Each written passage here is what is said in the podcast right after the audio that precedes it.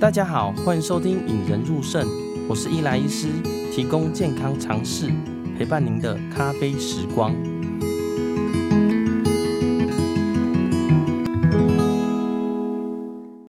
你有买过保健食品吗？每次看到 YouTube 啊、FB 或 IG 广告时，我自己都有点心动了。但是还好，我跟自己跟家人哦，都算是比较理性的购物者。但是啊，维他命啊、叶黄素啊，甚至小朋友的鱼油，其实都有买过啦。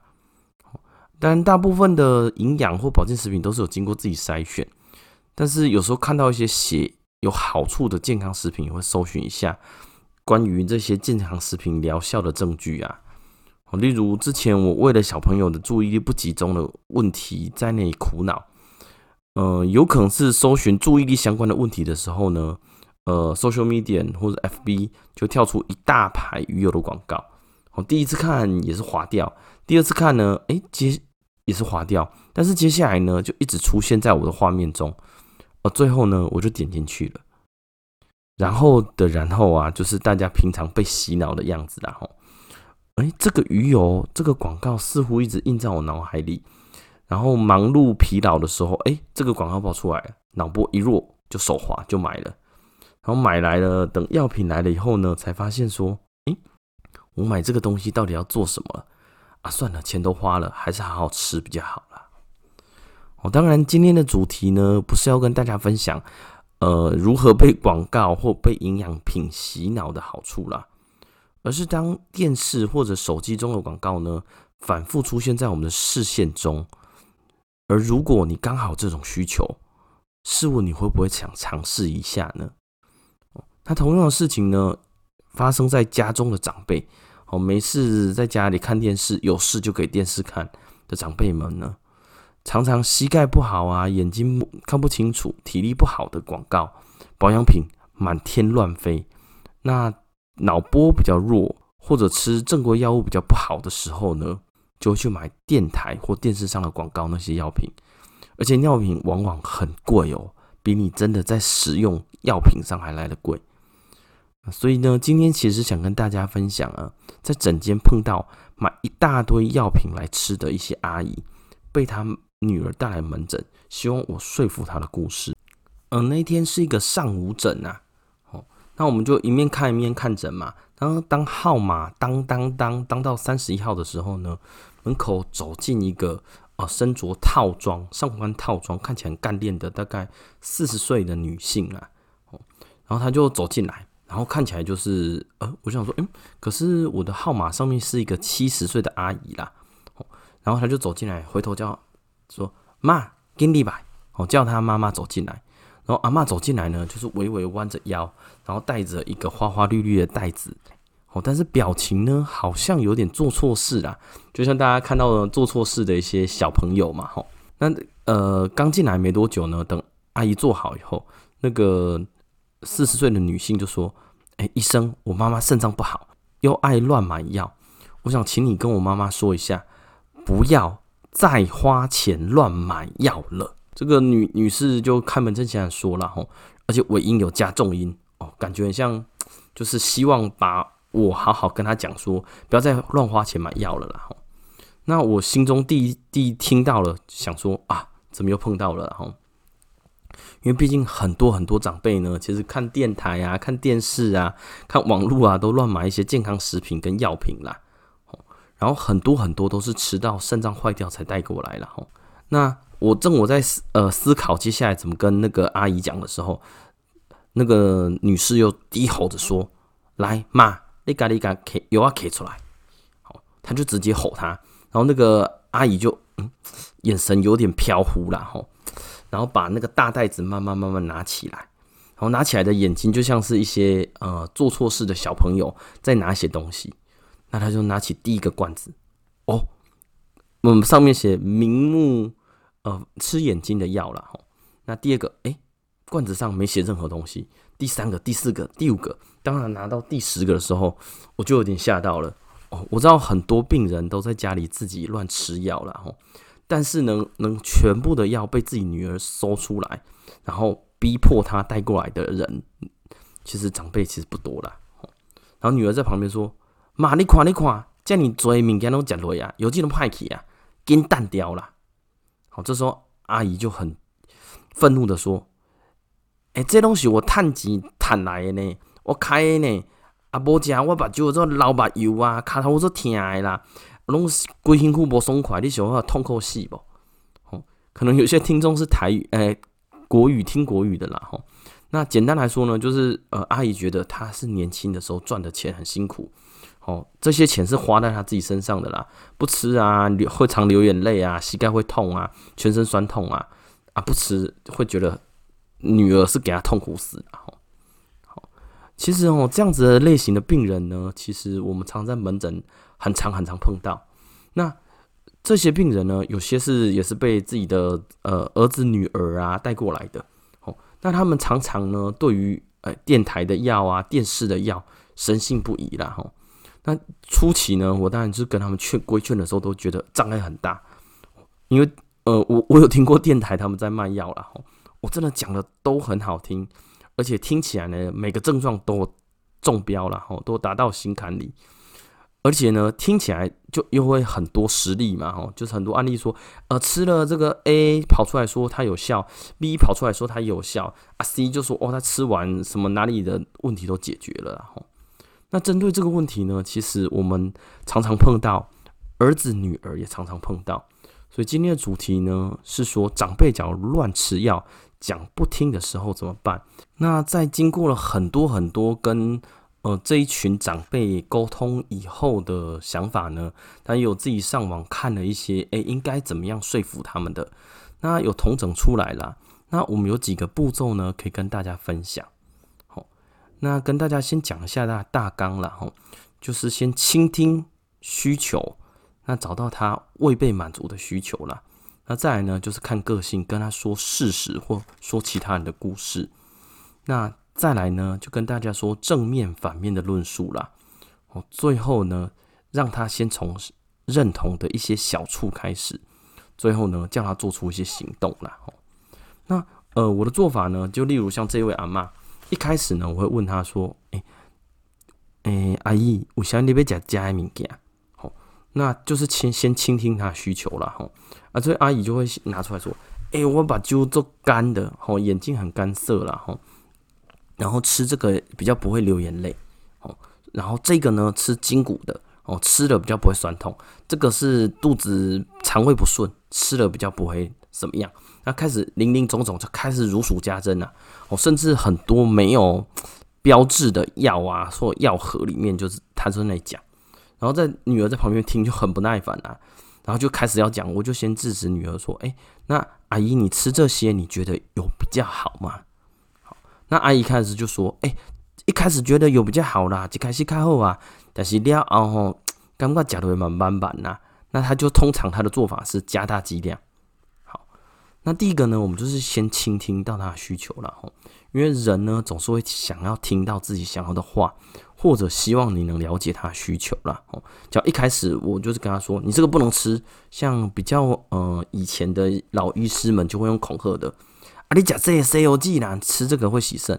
那当然呢，大部分的呃病人呢是会接受的哦。但是呢，他之后有问题，他哪里不舒服又跑去买药了，然后，所以我我是倾向于说，先跟他们倾听他的需求，找到他们的需求了。吼，例如像这位阿嬷，我就跟他说：啊，阿嬷，安尼你在你这食这啊，你邮寄也派去。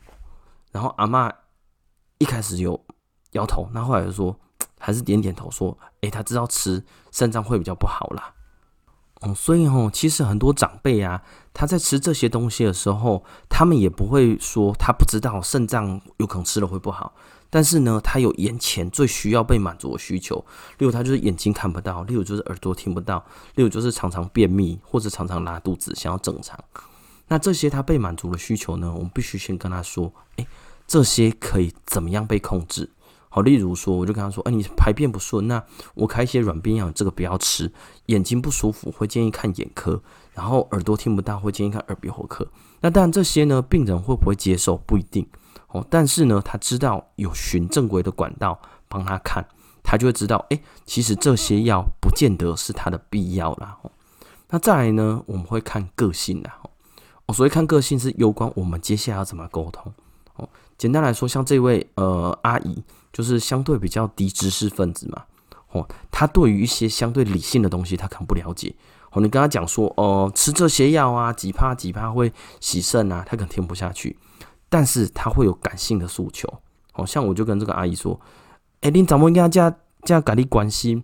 哎，到时阵食食的西药这边安怎？像这个患者呢，他其实是知道他女儿是关心他的，他也很爱他女儿。